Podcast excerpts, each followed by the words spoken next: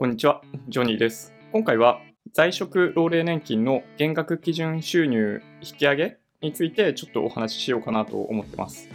このチャンネルではいつもマーケットの振り返り、主要ニュースについての解説、投資の Tips をお届けしています。もしよろしければチャンネル登録をお願いします。3日前ぐらいに出てきたこの在職老齢年金減額基準の引き上げっていうニュースは2つの側面でちょっと話が出てきました。まあ、1つは今47万円ってなっている基準を51万円にすることによって今年金支給額が減額されている人たちのうち9万人はこれによって支給額が増えるというお話が1つ。これは65歳以上のお話なので、まあ、60歳以上の部分とかを見ると実際にはもっとかなり大多数の人が年金の減額っていうことに今現状なってるわけですけどそれがだいぶ減るそういった形で年金が減額される人がだいぶ減るっていうお話ですね。この制度はもともとはおそらく60歳以降もある程度以上の収入を得ている人たちであれば年金の支給額を多少下げても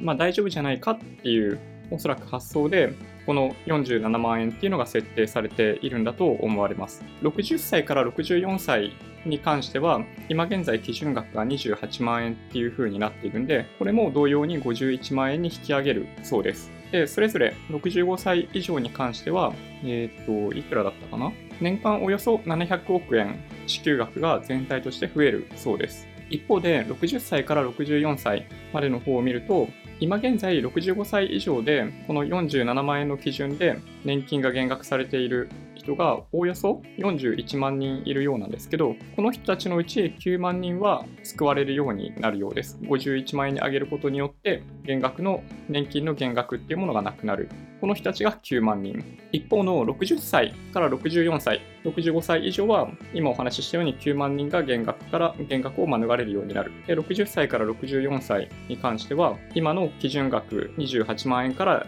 51万円に28万円から51万円に基準額が増額されることによって、年金が減らされている人、28万円の基準の時には、67万人っていうボリュームの減額されている人がいるようなんですけど、この人たちが一気に17万人まで減ることになるので、およそ50万人分が減額を免れるような形になると。そうすると、おおよそ年間の支給額っていうのは、年金支給額は3300億円さらにこれによって増えると。まあ、いうお話なんですけど、基本的にはその年金支給開始年齢っていうのは、まあ、受給開始年齢かに関しては、65歳以上に2029年以降なっていくので、あるこの一定期間だけになるので、長期的な観点ではあまり財政の影響がないというような説明がされています。このニュースのポイントは2つあって、1つは、まあ、減額されていた人にとっては年金がフルでもらえるようになるんで、いや、よかったねっ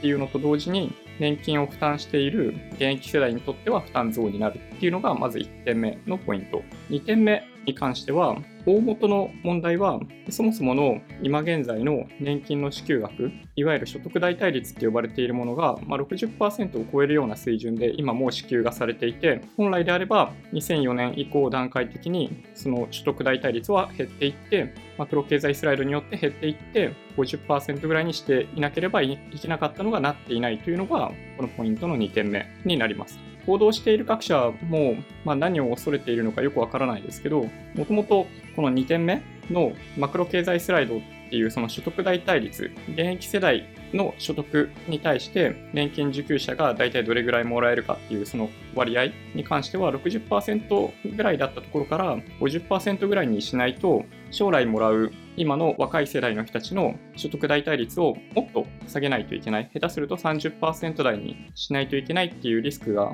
大きいので、本当は早く60%から下げていかないといけないんですけど、現実的には過去その所得代替率を下げるというそのマクロ経済スライドっていうのは2回しか発動されていなくって、問題をずっと先送りしているっていうのが現状なんですね。これが根本の問題なんですけど、このメディア各社はまあ、何を考えてるのかよくわかんないですけど、1点目ばかりをフォーカスしてるんですよね。これは、あの、金持ち優遇策なんじゃないか、みたいな話をしていて、もともと収入がある一定以上ある人たちに、さらに年金を支給する現役世代の負担額が増えるっていうことを強調して、まあ、これに対して、まあ、あたかも反対であるかのような報道っていうのを行っているっていうのが現状かなと思います。ただ実際には、まあ、僕が思うにですけど、60歳以上の人たちが減額を免れるために仕事の量を調節したり仕事しなくなったりってする方が社会的にはダメージが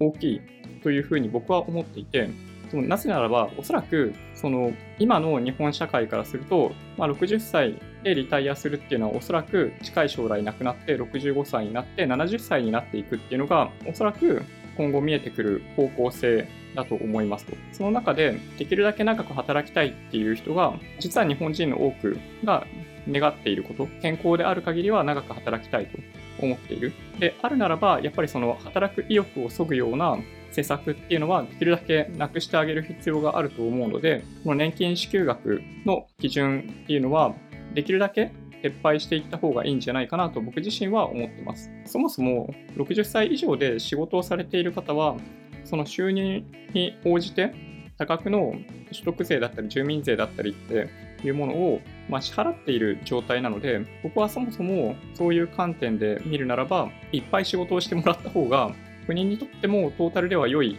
じゃないかなと僕は思うんですよね。今まで払っていなかった分を払うようになるんで負担増に見えるかもしれないですけど全体として60歳以降もできるだけ働きましょうと、そういう方向性、そういう流れを作っていく方がどちらかというと重要だと思うので、今回この在職老齢年金の減額基準引き上げに関して、まあ、おそらくその厚生労働省がまとめて、社会保障審議会っていうものに出されて、そこでおおむね了承されたっていうことではあるんですけど、これを出す上で、どちらかというとセットで、その60歳以上の人がどれぐらい働いていて、今後、もっとこれぐらいの人数が働くようになると思われる。で対象の人数も増えるかもしれないんだけど、もっと働いてもらうことによって、所得税だったり住民税だったりっていうのをより多く、トータルでは支払ってもらえる可能性が高かったりするんで、トータルではあの年金の財源としては問題がない。で、どちらかというと、もともとあった年金の財源の問題は、所得代替率を段階的に低下させて低下させていくというマクロ経済スライドをこれまでの基準にしていた物価上昇っ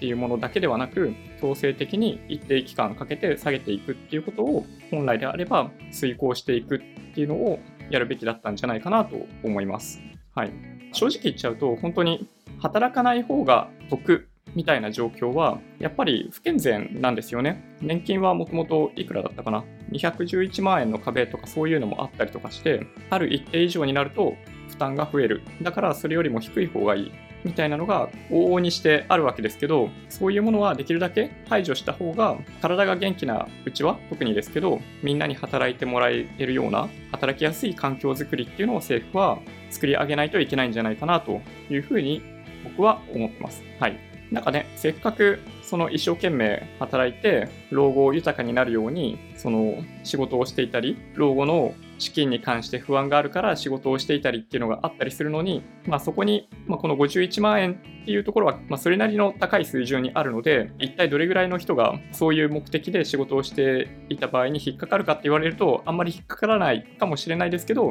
できるだけこういうのは排除すべきかなと思います。いう話ですね。はい。まあなんかね、基準っていうやり方がいけないんじゃないかなって思うんですけどね。うん。ね、なんだろう、こうするしかないのかな。というわけで、今日は在職老齢年金の減額基準引き上げっていうお話をしました。65歳以上の人は今9万人減額されている人たちが減額されなくなると。で、何百億円か負担増になりますよと。現役世代はね。だけど、それで、あの世代間での問題になるっていうよりかは、僕個人としてはマクロ経済スライドによって所得代替率を早く下げなさいよというふうに思ってますということですね。はい。できるだけ自由に働ける環境づくり、働いたら働いた分だけある程度そのリターンとして返ってくるっていう状況を作ってあげればあげるほど働く意欲も湧くし、こういう問題に対してモヤモヤするようなこともなくなっていくんじゃないかなというふうに思います。はい。Twitter、Instagram のアカウントもあるんで、もしよろしければフォローお願いします。音声だけで大丈夫っていう方は、ポッドキャストもあるんで、そちらをサブスクライブお願いします。もし今日の動画が良かったって方は、高評価ボタンをお願いします。合わせてチャンネル登録していただけると嬉しいです。それでは、ご視聴ありがとうございました。バイバイ。